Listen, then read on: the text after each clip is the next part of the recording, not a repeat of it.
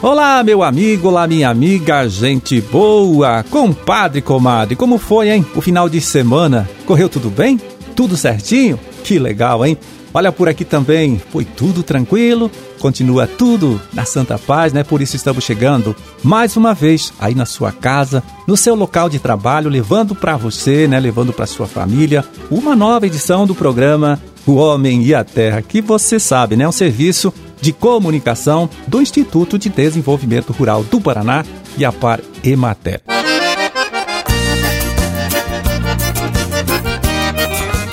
Bom, mas vamos em frente. Hoje aqui conversando com você mais uma vez estou eu, Amarildo Alba, trabalhando com a ajuda do Gustavo Estela ali na sonoplastia. 13 de março, né, de 2023, segunda-feira de lua cheia, até amanhã, dia do conservacionismo, movimento político, ambiental e social que propõe a utilização dos recursos naturais de maneira menos agressiva, né, de forma mais consciente e sustentável.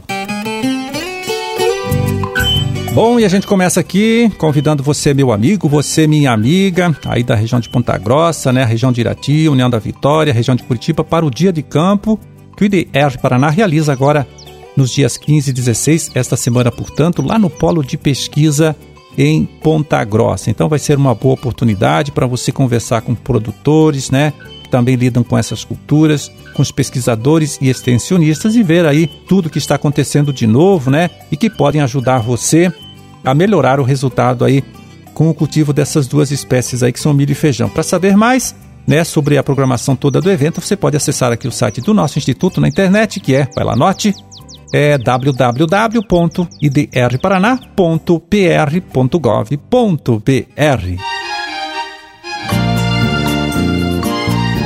Bom, a cigarrinha, sem dúvida, hein? Hoje é uma das principais pragas da cultura do milho, não há dúvida disso, né?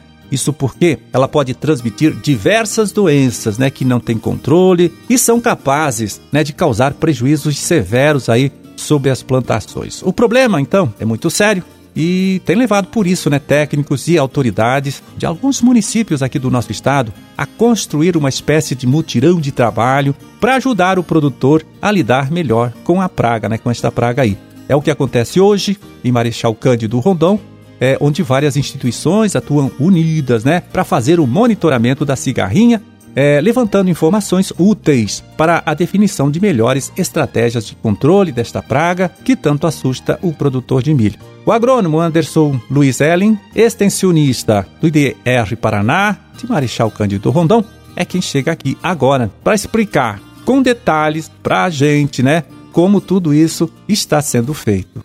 Aqui em Marechal Cândido Rondon, nós temos o projeto Alerta Cigarrinha, que é uma rede de monitoramento da cigarrinha do milho. Então, ele é promovido por setores representativos da agricultura e executado por instituições de fomento à pesquisa e ensino superior. Então, nós temos a Oeste aqui de Marechal Cândido Rondon, com o financiamento da Fundação Araucária e desenvolvido também com apoio de instituições públicas e privadas, ligado à assistência técnica agrícola. Então, aí que entra o IDR Paraná, algumas cooperativas, o Sindicato Rural, empresas privadas que também fazem parte de toda essa rede de monitoramento. E além disso também a defesa agropecuária aqui de Marechal Cândido Rondon. Então esse projeto Alerta Cigarrinha, ele tem como objetivo fazer um monitoramento da flutuação populacional da cigarrinha do milho por meio de armadilhas adesivas é, e também avaliar a contaminação dessas cigarrinhas que são capturadas nas armadilhas durante os estádios vegetativos da cultura do milho nessa segunda safra aqui no município de Marechal Cândido Rondon. E também, posteriormente, será feito o informe sanitário com base nas informações dos híbridos que foram cultivados, a, a data de semeadura, a questão do monitoramento, o controle dos insetos insetos, pensando sempre na produtividade, então avaliando a produtividade para ver ao longo da safra como que foi o desempenho dessas cultivares, desses híbridos e dos manejos que foram adotados. Então,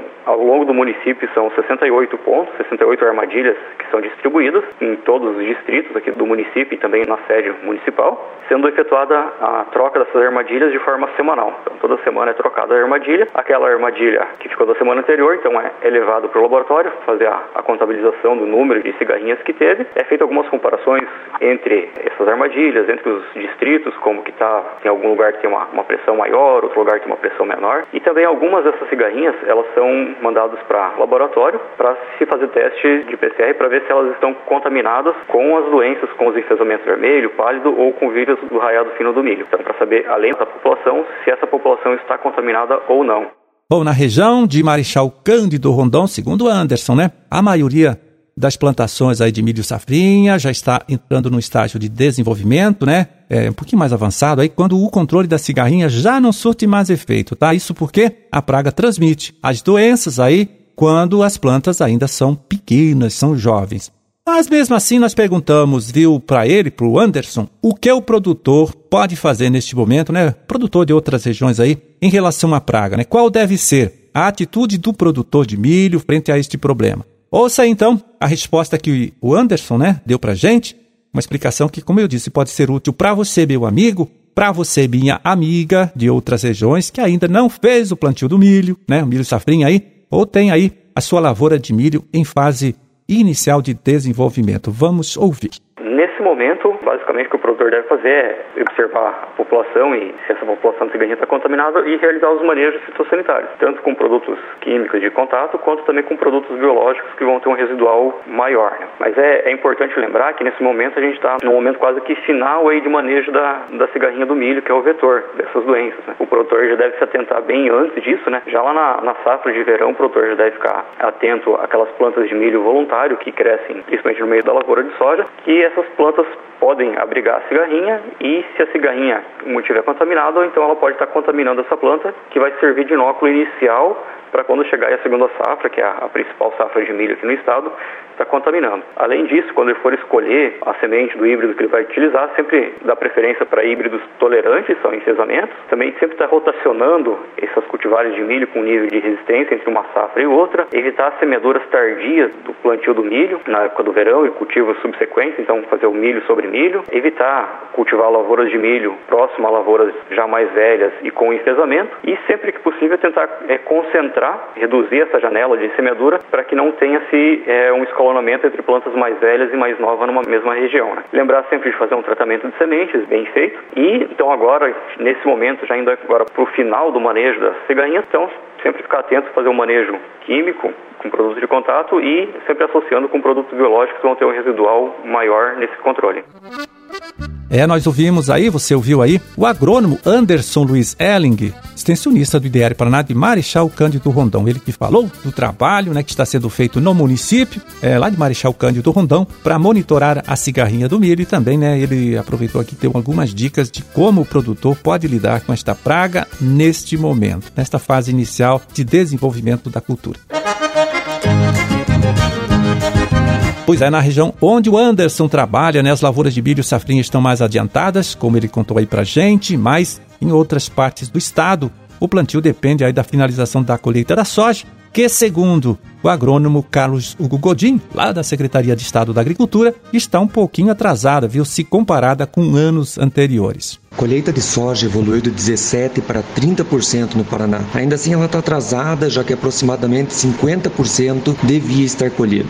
Isso acontece tanto pelas chuvas, que dificultam colher as lavouras, ou faz com que elas sejam colhidas com uma umidade muito alta, quanto pelo alongamento do ciclo da soja, que faz com que parte das lavouras ainda não estejam aptas a serem colhidas. Apesar desses problemas, as produtividades obtidas nessa última semana são ótimas e devem continuar assim até nas próximas semanas de trabalho. Apenas as lavouras mais tardias podem ter algum problema com a pressão de doenças em função do tempo úmido. Os preços, ainda que remuneradores, tiveram um recuo em fevereiro, ficando abaixo do patamar de 160 reais a saca. No ano anterior, os preços chegaram a superar 190 reais. Bom, a Secretaria da Agricultura, olha só, estima que os produtores aqui do nosso estado devem colher neste ano, tá? Quase 21 milhões de toneladas de soja. Volume que, se confirmado, lá segundo os técnicos, representa um recorde histórico. Então, né, vamos torcer para que São Pedro colabore, segure um pouquinho a chuva, facilite esta colheita e a gente tenha de fato aí essa safra generosa, né? Esta colheita recorde. Vamos todo mundo torcer, né?